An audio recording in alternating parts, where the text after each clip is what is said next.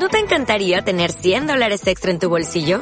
Haz que un experto bilingüe de TurboTax declare tus impuestos para el 31 de marzo y obtén 100 dólares de vuelta al instante. Porque no importa cuáles hayan sido tus logros del año pasado, TurboTax hace que cuenten. Obtén 100 dólares de vuelta y tus impuestos con 100% de precisión. Solo con Intuit TurboTax.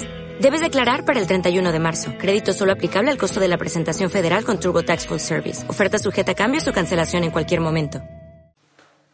Por la señal de la Santa Cruz de nuestros enemigos, líbranos Señor Dios nuestro. En el nombre del Padre, y del Hijo, y del Espíritu Santo.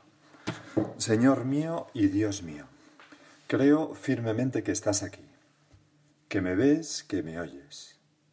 Te adoro con profunda reverencia. Te pido perdón de mis pecados y gracia para hacer con fruto este rato de oración. Madre mía Inmaculada, San José, mi Padre y Señor, Ángel de mi guarda, interceded por mí. Hoy celebramos la fiesta de San Bernabé Apóstol. Es uno de esos hombres santos, así lo dice en los Hechos de los Apóstoles, eh, que hizo una gran labor en los primeros años del cristianismo, pero que pasará a la historia por haber descubierto a dos hombres sobresalientes, a San Pablo y a San Marcos. Ya lo vimos un poco en la fiesta de San Marcos, pero hoy lo vamos a, ver un poco más, de, más en profundidad. San Bernabé, Bernabé, era, aunque se le llama siempre apóstol, y lo era, era un apóstol, no, no era de, los doce los doce apóstoles, pero realmente como San Pablo hizo un apostolado impresionante en los primeros tiempos de la Iglesia, como digo. Vamos a ver esa, e, eso que es su mayor timbre de gloria, el haber descubierto a hombres sobresalientes. O sea, San Bernabé era un, descubridor de hombres. Cuando todos entre los primeros cristianos temían a Saulo, no, era para menos, imaginaros, había sido como el cabecilla del apedreamiento del primer mártir cristiano, San Esteban.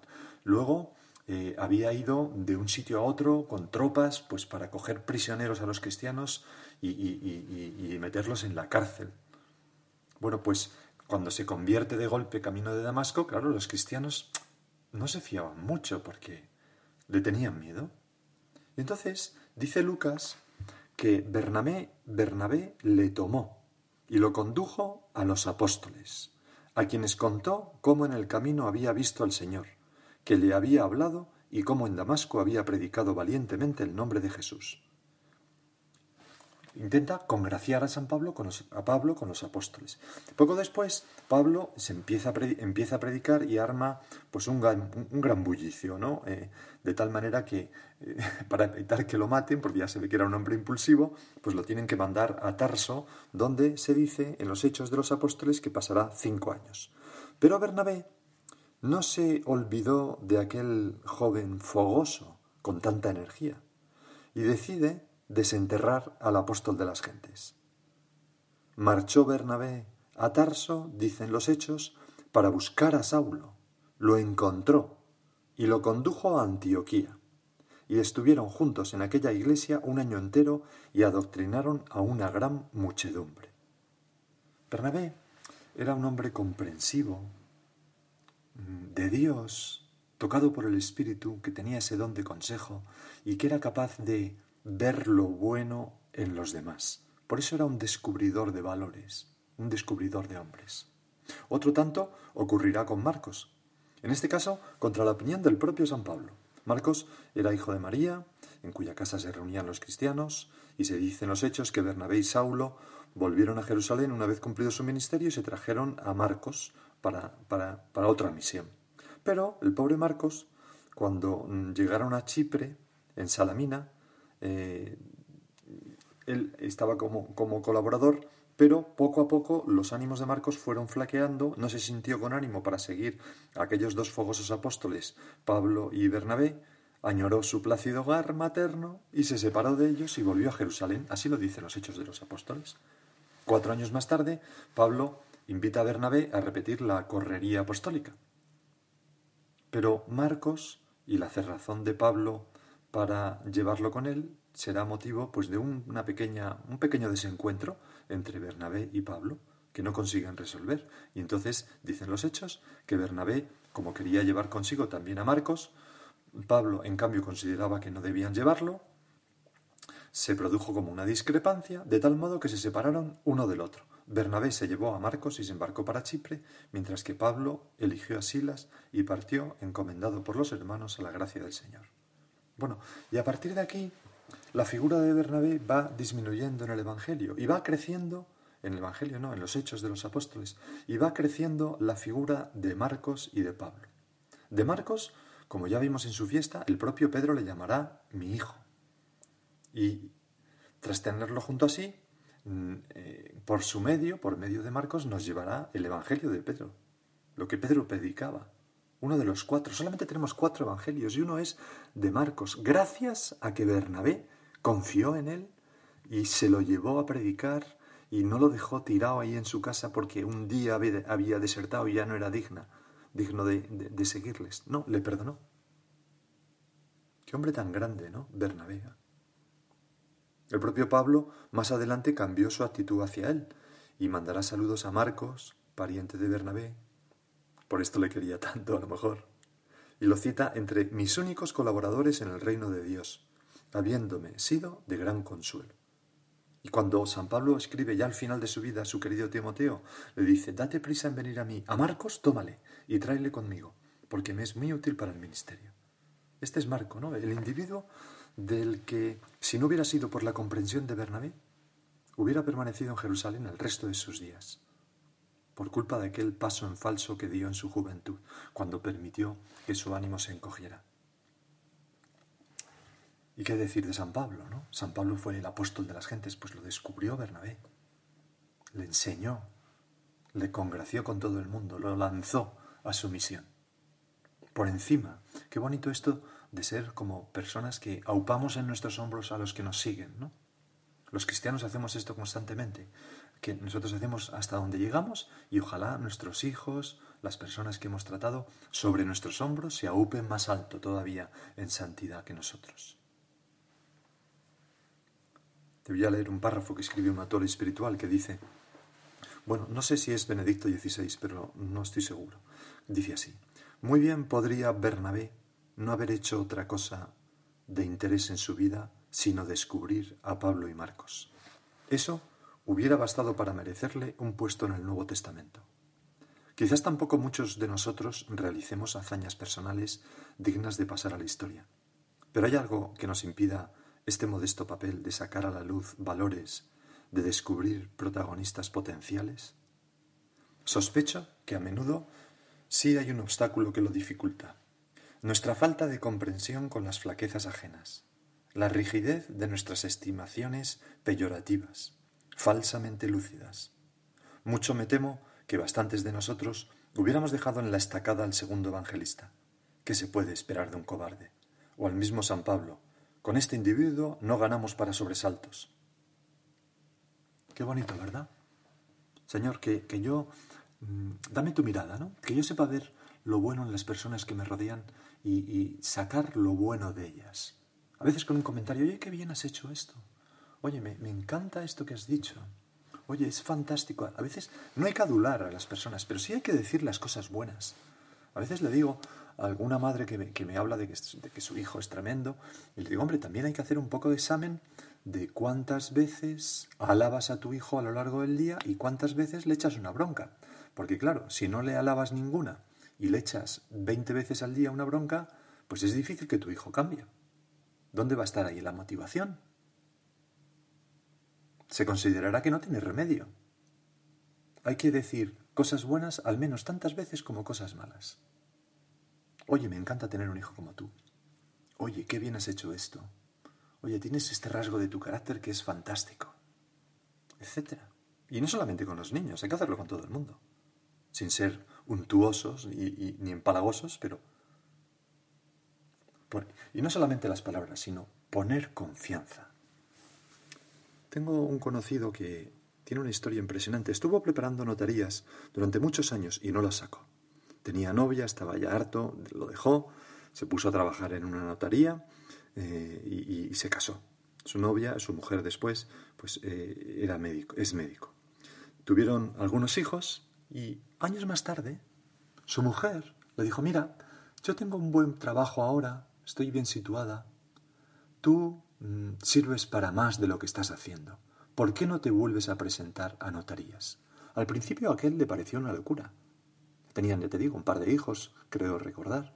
Pero la, la mujer le enseñó, tú, tú vales para más que esto. Deja el trabajo, no te preocupes. Bueno, y así lo hizo. Dejó el trabajo, se encerró a estudiar durante un año gracias a la, a la, confianza de aquella bendita mujer y al año siguiente sacó la oposición de notaría. Y es un notario que está por ahí. ¿Qué hubiera sido de esta persona mm, sin, sin la confianza de su mujer?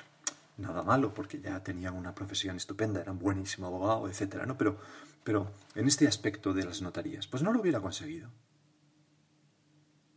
La confianza hace mejores a los demás. Y es necesario mm, que, nosotros, Señor, no perdamos la confianza a los demás, por ejemplo, por la brusquedad, ¿no? A veces hay personas que son un poco brusquedas, dicen alguna cosa un poco impertinente, pues no verlos como un síntoma de, esas cosas como un síntoma de desafecto personal hacia nosotros, ¿no? Puntualizar, matizar esas cosas, comprender que hay momentos de debilidad, de cansancio, como hizo Bernabé con Marcos, ¿no? Quizás Pablo dijo, si este individuo no es capaz de vencer su miedo, no sirve para nada. Y Bernabé, pues no, le dijo, hombre, es un chaval, tuvo un poco de miedo, pero ya crecerá y será más valiente. Bernabé sabía que no siempre se puede pedir el heroísmo como lo más normal del mundo. San Pablo era un tipo pues heroico, un tío grande, ¿no? Pero, pero no, no a todo el mundo le podemos pedir lo mismo siempre. Una persona comprensiva atribuye a sus juicios sobre los demás, pues, un carácter provisional. Siempre se puede revocar. Y por eso evita poner etiquetas. Más aún, mm, cuando a una persona le ponemos una etiqueta, ¿qué es lo que ocurre? Pues que piensa así, pues ahora, si todo el mundo piensa que yo soy malo o que soy mentiroso o que soy un vago, pues ya que me juzgan así sin razón, que lo hagan con razón. A partir de ahora voy a ser un mentiroso, un vago o lo que sea. Es, la manera de reaccionar de muchas personas. Bastaría una ventana de aire fresco, una salida airosa, un gesto de confianza, un tenderle la mano, para que esas personas salieran con gusto de esa situación. Y Bernabé es también para nosotros una lección de que para acertar con, con, un juicio de una persona no basta ser listo, es preciso quererle, querer a esa persona, como él quería a su sobrino Marcos. Mirarle con cariño, también, con los, también los defectos, ¿no? Es muy importante. Tenemos que mirar a las personas sin, sin, dejar de ver sus defectos, ¿no? Pero queriéndoles así. Eso es la simpatía, ¿no? Anda, que eres más vago, que no sé qué, pero riéndonos. O anda que eres más chulo, o anda que eres más tiquismiquis, mujer, que no sé qué. Bueno, sin ofender, ¿no? Pensaba también, Señor, que el mundo está lleno de personas mediocres que no supieron liberarse de sus prejuicios al juzgar a los demás y dejaron pasar grandes oportunidades. Y entonces me he copiado aquí varias de estas, que son sorprendentes y que nos pueden llevar a nosotros a hacer un pequeño examen de cómo voy, cómo voy de apertura mental, cómo voy de no juzgar mm, definitivamente a los demás, de no etiquetar a los demás, de estar abierto a la sorpresa que toda persona con su libertad puede ser fuente de, ¿no? Puede ser fuente de una sorpresa increíble. Oye, pues jamás hubiera pensado que esta persona hubiera hecho esto tan heroico, tan honrado, tan... ¿Cómo voy de no dejarme llevar por las apariencias, ¿no? Sino juzgar los corazones, eh, o no juzgarlos, ¿no? Pero admirar los corazones, mejor dicho, ¿no? Como los admiras tú, Señor. Pero en fin, decía que te iba a poner unos ejemplos de personas mediocres que no, han, que no fueron capaces de liberarse de sus prejuicios y perdieron una gran oportunidad. Mira esta, por ejemplo. La gran estrella del básquet, el número uno mundial, ¿no? Michael Jordan, fue expulsado del equipo de básquet escolar. No sé por qué, pero fue expulsado. Esta otra. Winston Churchill eh, repitió curso, sexto grado Luego fue primer ministro de Inglaterra, tal, llevó una vida muy dura, fue premio Nobel de, literatura, ¿no? Fue todo un personaje. y muy inteligente. Albert Einstein no habló hasta los cuatro años de edad y aprendió a leer a los siete, según se dice. Y su maestra, y aquí es donde la persona que no supo acertar con él, lo calificó como mentalmente lerdo, o sea, tonto. Fue expulsado de la escuela y luego no le admitieron en el Politécnico de Zúrich. Y pocos años después, pues revolucionó el mundo con su teoría especial y general de la relatividad. Bueno, es la teoría general, que fue la primera. Otro ejemplo. En 1944, Emmeline Snively, directora de la agencia de modelos Blue Book Modeling, le dijo a la candidata Norman Jean Baker, sería mejor que hicieras un curso de secretaria o buscaras un buen marido. Bueno, Norman Jean Baker luego fue Marilyn Monroe. Fíjate qué patinazo, ¿no? La de esta directora de la agencia. Bueno, esta otra es todavía más clara. Eh, al rechazar a un grupo de rock inglés llamados The Beatles, un ejecutivo de la casa discográfica Decca dijo, no nos gusta este grupo. es increíble, ¿no? Vaya patinazo.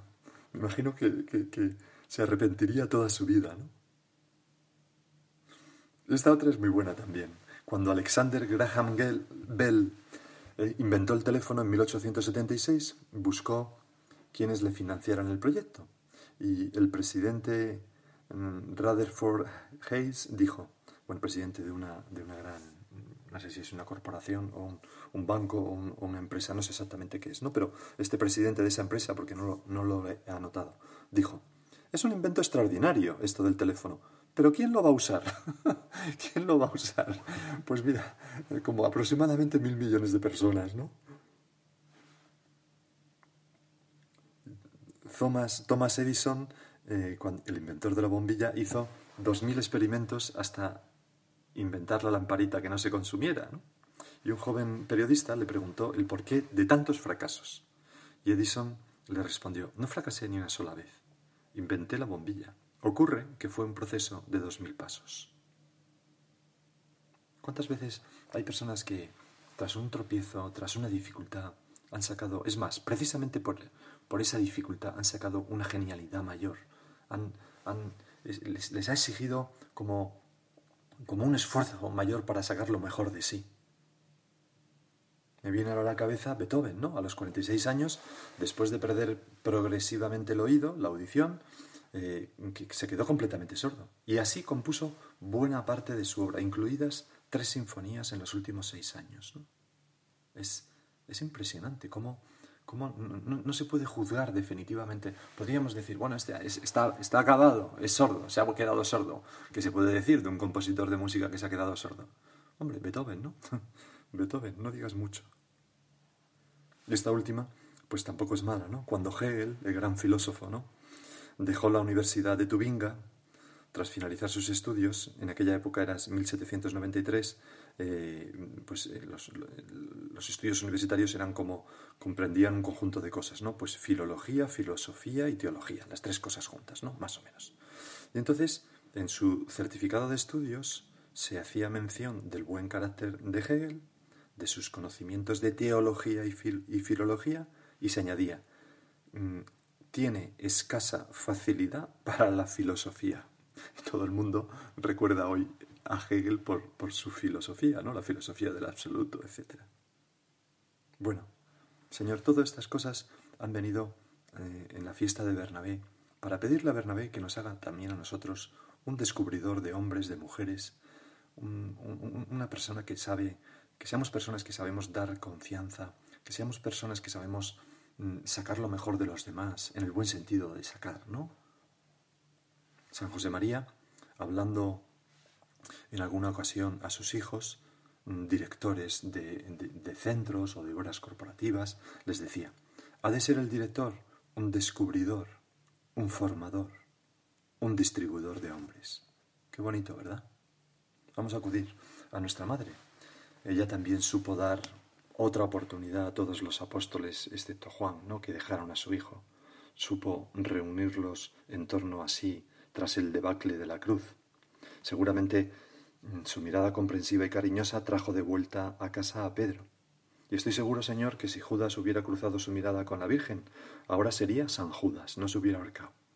Vamos a pedirle a ella que nos haga eh, comprensivos a nosotros mismos y lo que hemos leído de San José María, que es tan bonito, ¿no? que todos nosotros seamos en nuestro lugar, en nuestra familia, en nuestro puesto de trabajo, un descubridor, un formador, un distribuidor de hombres y mujeres.